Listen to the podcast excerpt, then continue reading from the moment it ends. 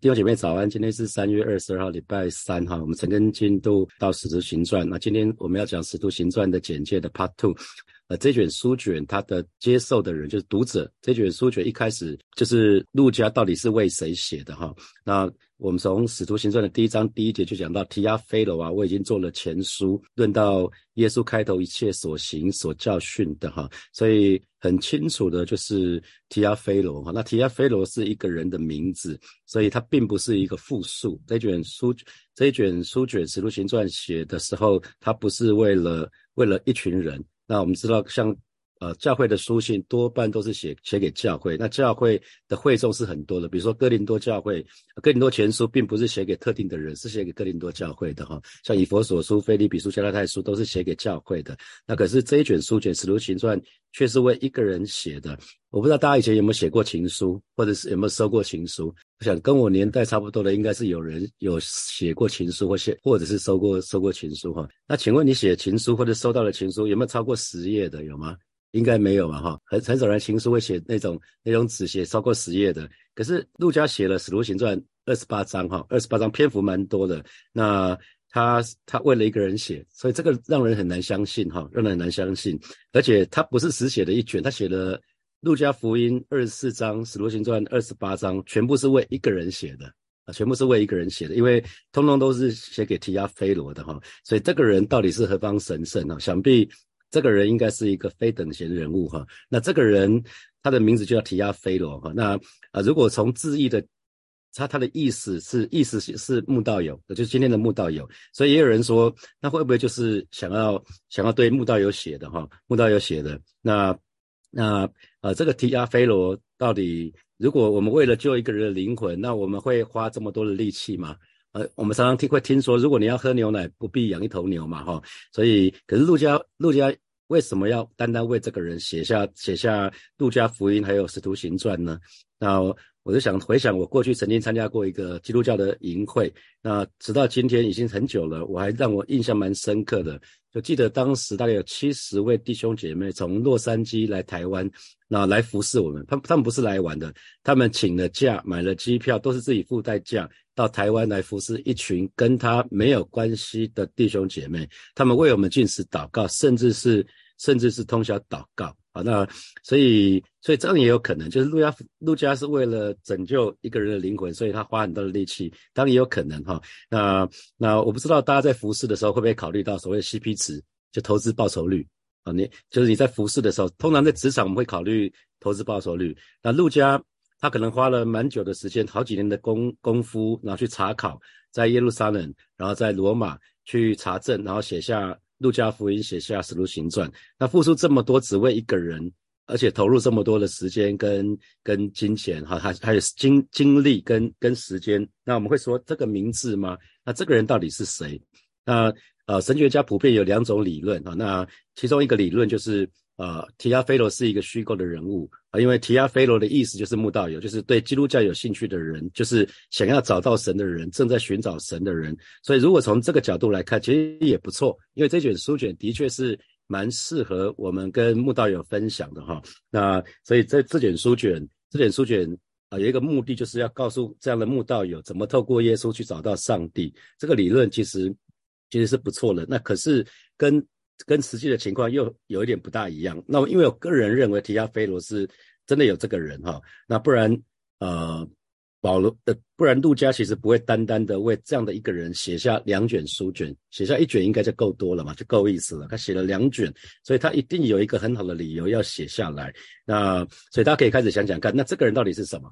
这个人或许是一个呃很重要的人，或许是一个出版商。那保那。那陆家或许希望说，透过这个人可以把这个书卷大量的印出来，那或者是他一个一个可能是一个口才很好的人，那陆家自己不是口才很好，所以他用文字，可是他觉得，哎，这个人如果口才很好的话，他是不是可以借着他把福音转出传出去？那也有可能，那或许这个人是一个政治人物，而且位居高职。那我们常常讲说，特别在今天的教会，常常讲说，请贼先请王。如果如果有一个一个一个总统信主了，那可可能就一堆人就跟着信主了。很多非洲部落信主都是从酋长开始啊。如果酋长信主了，那整个部落就会跟着信主。所以这个人有可能是，也有可能是这样子。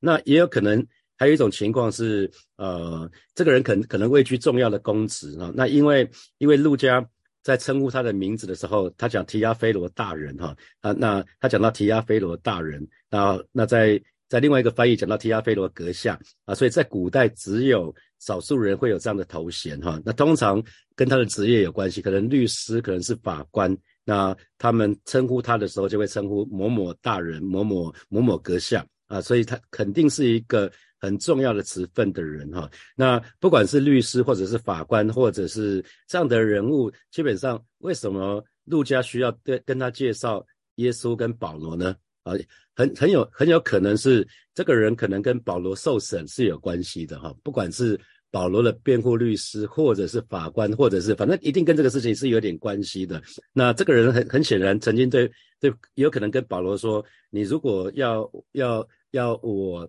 呃要要我判你是是无罪的，那你就要给我一些资料，要给我一个给给给我资料。”那这个人可能可能会想要知道，因为保罗被告嘛，被犹太人告，所以这个人想必想要知道说：“那你所跟随的耶稣到底是谁？那你们的信仰到底是从什么时候开始的？”你要把细节都告诉我，我才有办法啊，在在判在判断的时候做一个正确的判断。那如果是律师，我才可以帮你辩护。我需要知道你的过去，过去到底发生什么事，不然为什么罗马政府对你不是很不是很满意，你才会被抓啊？那你到底被控告是什么罪名？那之前的审判的结果又是什么样？在不同的地方，那个审判结果又是什么样子？所以很显然，这个人可能曾经跟保罗讲过，说我我需要更多的资料，那我才能做判断。那这个时候，或许或许路加就在保罗身边，就跟保罗说：“把这个事情交给我，我来吧，我来写吧。”那那路加就在在耶路撒冷这个期间，他收集了非常多。耶稣的生平，那耶稣耶稣的出生、耶稣的死亡、耶稣的埋葬、耶稣的复活这些事情，然后在罗马的期间，呃，路加就收集了非常多保罗保罗的资料哈。那所以其实呃，我们从书卷里面看到，不管是对于耶稣或者对于保罗，罗马政府其实都没有批评的话哦。你非你的如果仔仔细看的话，罗马罗马其实罗马政府不管对耶稣或者保罗都没有批评哦。而且在耶路撒冷的审判的当中，耶稣的受审、保罗的受审，他们都是无无辜的，他们都是无罪的，是犹太人坚持要告。耶稣，犹太人坚持要告保罗了。你仔细去看的话，哈，所以比拉多三次说这个人是没有罪的，说耶稣是没有罪的。那罗马当局也说三次说保罗无罪，可是是因为保罗选择上到罗马去上诉，那不然的话早就早就释放他了。啊，因为保罗保罗想要到罗马上诉，因为如果不到罗马上诉，他大概很难待在耶路撒冷。那群犹太人一直要对付他，所以其实不管是路加福音或者是使徒行传，啊，都在说什么？都在说，其实保罗之所以惹上麻烦，并不是因为他做错什么，而是因为犹太人要找他麻烦啊，是是罗是犹太人要找他麻烦，而不是罗马人要找他们的茬。跟耶稣很像是吧？啊，耶耶稣惹上麻烦被钉十字架，不是耶稣从来没有做错什么，是那一群犹太人啊，那一群宗教领袖想要找耶稣的麻烦啊，是是完全是犹太人，而不是罗马人。比拉多没从来没有要抓耶稣啊。希律王也没有要抓抓耶稣啊，那在罗马人眼中，不管是耶稣，不管是保罗，都是无辜的啊，所以你可以看得出，诶，为什么路加要写这一份，写这一卷书卷呢？哈啊，所以这卷书卷又被称为使徒行传。那其实它被称为使徒行传，有一点名名不符实哈，因为在这卷书卷里面，大概有三分之二的篇幅是在讲使徒保罗，而且几乎是保罗一出场之后呢，那其他的人都退场了。啊，焦点，所以看到《使徒行传》从十二章之后，焦点只在保罗一个人的身上啊，所以呃，在前面前面前面还有讲到彼得，前面的十十一章以前，那讲到彼得，有有讲到彼得，也讲到彼得做的事情，可是等到保罗一出场，彼得就退场了哈，就退场了。所以从刚刚那个角度来看的话，好像这一卷书卷。只是似乎只是为了特别为保罗辩护，这个还蛮有道理的哈，因为他讲的是花了这么多的篇幅，那他他像他像像不管是慕道友或者是像当权的去解释这个信仰到底从哪里开始，这个基督教到底从什么开始的，而且基督教绝对没有颠覆要颠覆政府的意思啊，基基基督教从来不煽煽动嘛，要推翻政府没有，这不是这不是基督教，基督教从来没有说要推翻政府哦，而且是讲的是要为要为什么？要为有权柄的祷告，为政府祷告，为执政掌权的祷告。所以你可以看到，这是当时路加写这个这这个部分，他特别要讲的。所以基督教一向是体谅当局的。那保罗本身还是罗马公民哈，所以根据罗马的法律啊，罗马帝国的法律，耶稣没有犯罪。那耶稣是因为犹太人，我们刚讲的是因为犹太人施压给比拉多，他才被钉死在十字架上。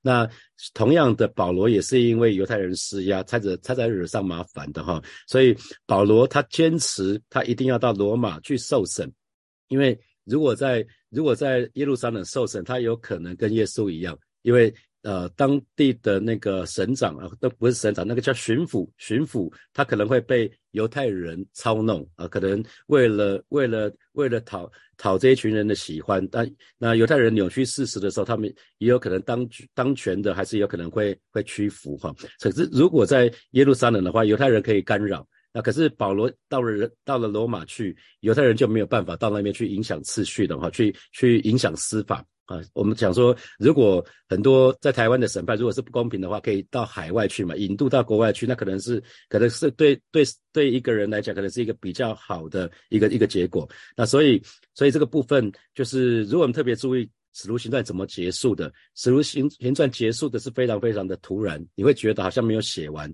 啊。所以在许昌街，如果你去过许昌街的话，在许昌街我们教会有一个红墙，上面写一个 X twenty nine，就是。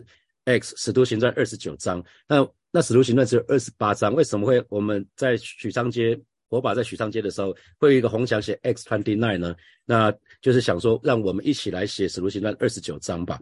那你看到二十八章的时候，会觉得好像突然结束了，怎么怎么那个陆家没有继续讲下去呢？啊，那其实有一个可能就是保罗那个时候正在等着受审，所以他就讲到，他就他就是为。保罗提供一些事实，就停在那里了。因为接下来要接受要接受审判，要保罗要受审，他不知道结果怎么样子。可是很显然，很显然，所有的证据都显示保罗最后是无罪开释的哈。因为保罗去去了西班牙，所以保罗第一次受审是无罪开释的。所以很显然，路加写的路加福音跟使徒行传是发挥了很大的用途啊。所以如果我们对照对照他保罗写给提摩太跟提多的信，所以其实。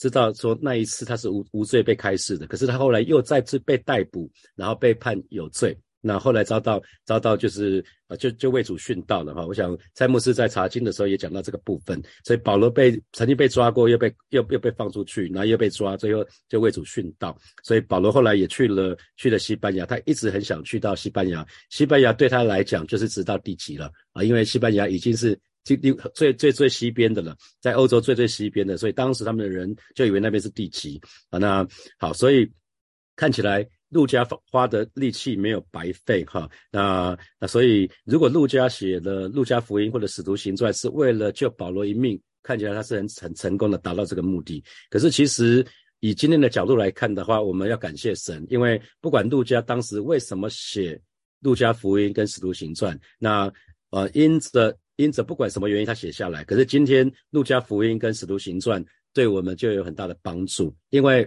这是圣经的最重要的书卷，他把福音书跟书信跟教会书信里面中间的缺口就把它补足了。不然，我们对初代教会我们将一无所知。所以，你对照四福音书跟初代教会啊书信，你就会看到《使徒行传》啊，《使徒行传》刚好补足了四福音书跟其他的书信中间的缺口，因为。只有使徒行传讲到初代教会的情况是怎么样子啊？四福音书的焦点在耶稣，使徒行传的焦点在什么？在在初代教会怎么建立的？所以呃，我们可以去说哈，你要去了解整部新约圣经的话，那使徒行传使徒行传是蛮重要的一卷书卷。那保罗在使徒行传当中有三次去分享自己的见证啊，那那可是，在使徒行传看不到其他使徒。分享自己的见证啊，所以为什么保罗的见证这么重要？因为受审的是保罗，所以所以保罗把自己的自己自自己自己为自己说话，那那是很重要的哈。所以不管是提亚菲罗是谁啊，那啊他他显然是一个很重要的人，那他。他一定表达说，他需要知道保罗之前的状况，那要要要他们提供证据，那他才有办法继续继续推推演啊，继续审判下去。所以这两卷书卷就回回答了这方面的问题。这方面的问题就是什么？到底是谁开始了这个新的信仰？那我们那我们今天我们当然知道是耶稣。那保还有保罗，你怎么会去信这个信仰啊？那那当时当时的其他地方的罗马政府，那到底他们做什么反应啊？在在犹大省的罗马罗马当局是他们做什么审判啊？这些这些都是不管是律师、法官啊，或者是呃辩呃辩护那个，反正这就是对这个有兴趣的，对议题跟。保罗审判有关系的人，他们会有兴趣想要提问的问题。那那不管怎么样，我相信陆家他一定很希望说，不只是哇法官或者是律师或是罗马政府的某些人可以看到这份报告，他一定希望有更多的人可以看到这份报告。所以后来这卷书卷就被放在圣经里面了哈。所以这个蛮有意思的。那这场这场审判很重要哈。其实你说保罗受审也好。也有可能，你也可以把它当做是基督教第在罗马罗马政府第一次受审啊，所以让大家更知道基督教是什么。所以后来后来这个部分其实结果是好的啊，结果是好的。那呃，陆家就把那些他所收集到的资料一五一十的就告诉提亚菲罗这个人哈，他把日期啊每一项资料。都研究得很清楚，都查证，然后他对提亚提亚菲罗说，有很多人提笔写写给你写这些事，但我所写的事都是正确的哈，我呈现给你都是事实，就是路加福音里面所说的哈。提亚菲罗大人呢，有好些人提笔作书，诉说在我们中间所成就的事，是照传道的人从起初亲眼看见又传给我们的。那第三节他说这些事，我既从头都详细考察了，就定义要按着次序写给你。第四节是使你所。使你知道所学之道都是确实的，所以如果我们从历史的角度来看的话，《路加福音》跟《使徒行传》，你可以把它，有人把这两卷书卷称作基督教历史的上集跟下集啊，有人把《路加福音》跟《使徒行传》把它称作基督教历史的上集跟下集。他们在讲基督教历史，把讲得非常非常的清楚啊。那那《路加福音》把耶稣那三十三年从出生，从玛利亚怀孕。到生了耶稣，然后他在世的那三十三年，他的所有的发生的事情都写了下来，选择性的写着下来。然后从耶稣出来侍奉，一直到保罗在罗马遭到软禁，这这个部分是讲到呃，到保罗遭到软禁，这部分是在使徒行传这边写，所以他记载了非常多的事实，而且也把他个人的这些呃查证的事情，把写在写在这个书卷的里面哈。那我们说陆家的职业是医生哈，很显然他是一个很棒的医生，他对待。病人是很亲切的，善体人意，所以可能是这样的态度，让玛利亚对他的心是敞开的。那原来玛利亚他把这些事情都小心翼翼的藏在他心里头，可是面对路加，他就很放心的把这个经过都说出来哈。我们所以我们说，呃，玛利亚讲到说她怎么未婚怀孕，从圣灵这边怀孕，怎么跟天使的对话。啊，这些这些事情只有在只有在那个路加福音里面才有才有特别讲这个部分。那接下来我们就要来看，我们现在已经知道作者作者是路家，那接受这一卷书卷的是叫做提亚菲罗。那接下来我们就来看，那这本这本书卷的呃就是使徒行传的架构到底是什么哈？那有几种理论，那其中的第一种理论就是使徒行传，其实你你在读这一卷书卷的时候，使徒行传其实是分成两个部分的。那其中两个部分，第一个部分就是彼得。那彼得，彼得是初代教会里面非常重要的一个英雄人物哈。那保罗也是初代教会里面啊最重要的、最重要的是一一个使徒之一。他们几乎可以讲到，彼得跟保罗就是初代教会里面最重要的两个人物了哈。那彼得是向犹太人传福音，那保罗是负责向外邦人传福音的使徒。那那那这是第一种的分法。那如果我们看到。呃，从使徒行传的第一章一直到十二章的时候，的确是以保罗为主要的哈。那为什么他要这样分？为什么路加需要这样的分？那那我们在呃哥林多前书的时候讲到，呃哥林多教会里面他们会分党分党结派哈。那有人说他是属保罗的，有人说他是属于彼得的，有人说他属于亚波罗的。那所以初代教会的确面临非常大的问题，就是。分分派、分党结派，哈，不只是哥林多教会，初代教会最大的危机就是分成两两派。一开始分成两派是犹太人一派，外邦人一派，啊，所以都信主了，可是还是会分成两派，就是信主之前是犹太人的，信主之前是外邦人的，各一派，啊，这这个这个是出来教会面临的问题。所以保罗也好，彼得也好，他们都很注意不要发生这种情况。啊，他们都很留意。那陆家，陆家也很注意到，因为他是保罗的随身医生嘛，所以他也当然知道保罗的心意。所以在，所以在那个使徒行传里面，他刻意写的就是不要让彼得跟保罗有任何对立的情况，所以你看到他讲他们的故事，几乎是两个人像同一个模子印出来的哈。他在使徒行传里面就讲到说，他们两个人，彼得也好，保罗也好，他们有非常多的相同点哈，比如说两个人都行过神迹，然后两个人都见过异象，然后两个人都都曾经为了信信仰，为了为了基督而而受过苦。那最后他们当然都为为耶稣殉道哈。那两个人都讲过很长的道啊，两个人也都被圣灵充满。那两个人都都呃都向外邦人也向犹太人传传福音过传道过。那可是彼得最后他选择的道路是向犹太人传道。那保罗主要是向外邦人传道。那两个人都被关过，都下过监狱啊。那也都因为上帝行的神迹，他们能够出离开监狱。那两个人都医治过病人啊，两个人都。都曾经让生来瘸腿的就行走啊，两个人都赶都都都有赶鬼，那两个人都有有行神机骑士，那彼得是用影子就可以医治好人了，那保罗是用手帕啊，那两个人都曾经叫死人复活，那两个人都曾经向假教师去宣告那个那个审判，那两个人都拒绝被人膜拜，我们现在可以看到啊，这两个人其实在使徒行传里面记载到非常非常多的相同点啊，所以如果你。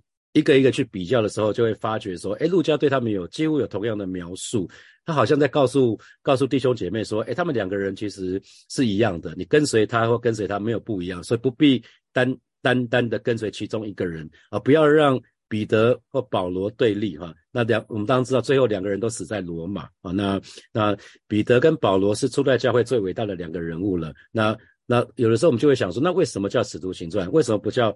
彼得跟保罗行传，那因为其他使徒好像很显然没有出现在这个里面哈，所以呃，这个是呃，这个是第一个部分哈，就是把使徒行传分成两两个部分，前面十二章讲彼得，后面就讲到保罗，那他。讲到保保罗的篇幅比较长啊，这是第一种分类。那明天我们再讲第二种分法，就关于使徒行传的架构啊。接下来我们有些时间来默想，从今天的的内容衍生出来的题目哈啊。第一题就是，请问你在请问你在服侍的时候，你会不会考虑到 CP 值啊？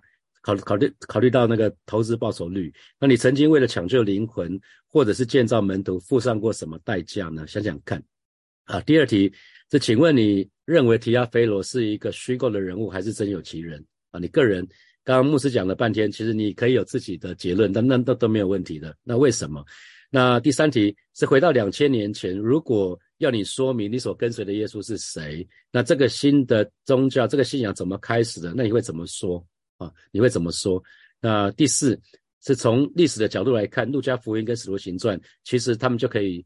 被被说成是基督教历史的上下级，其实当时真的是这样被称为称为历史基督教历史的上下级。那这两卷书卷就填补了福音书跟书信之间，呃，就是呃教会书信的重要的缺口。那不然的话，我们对初代教会就一无所知。你认同吗？就是不管有没有注意到，不管。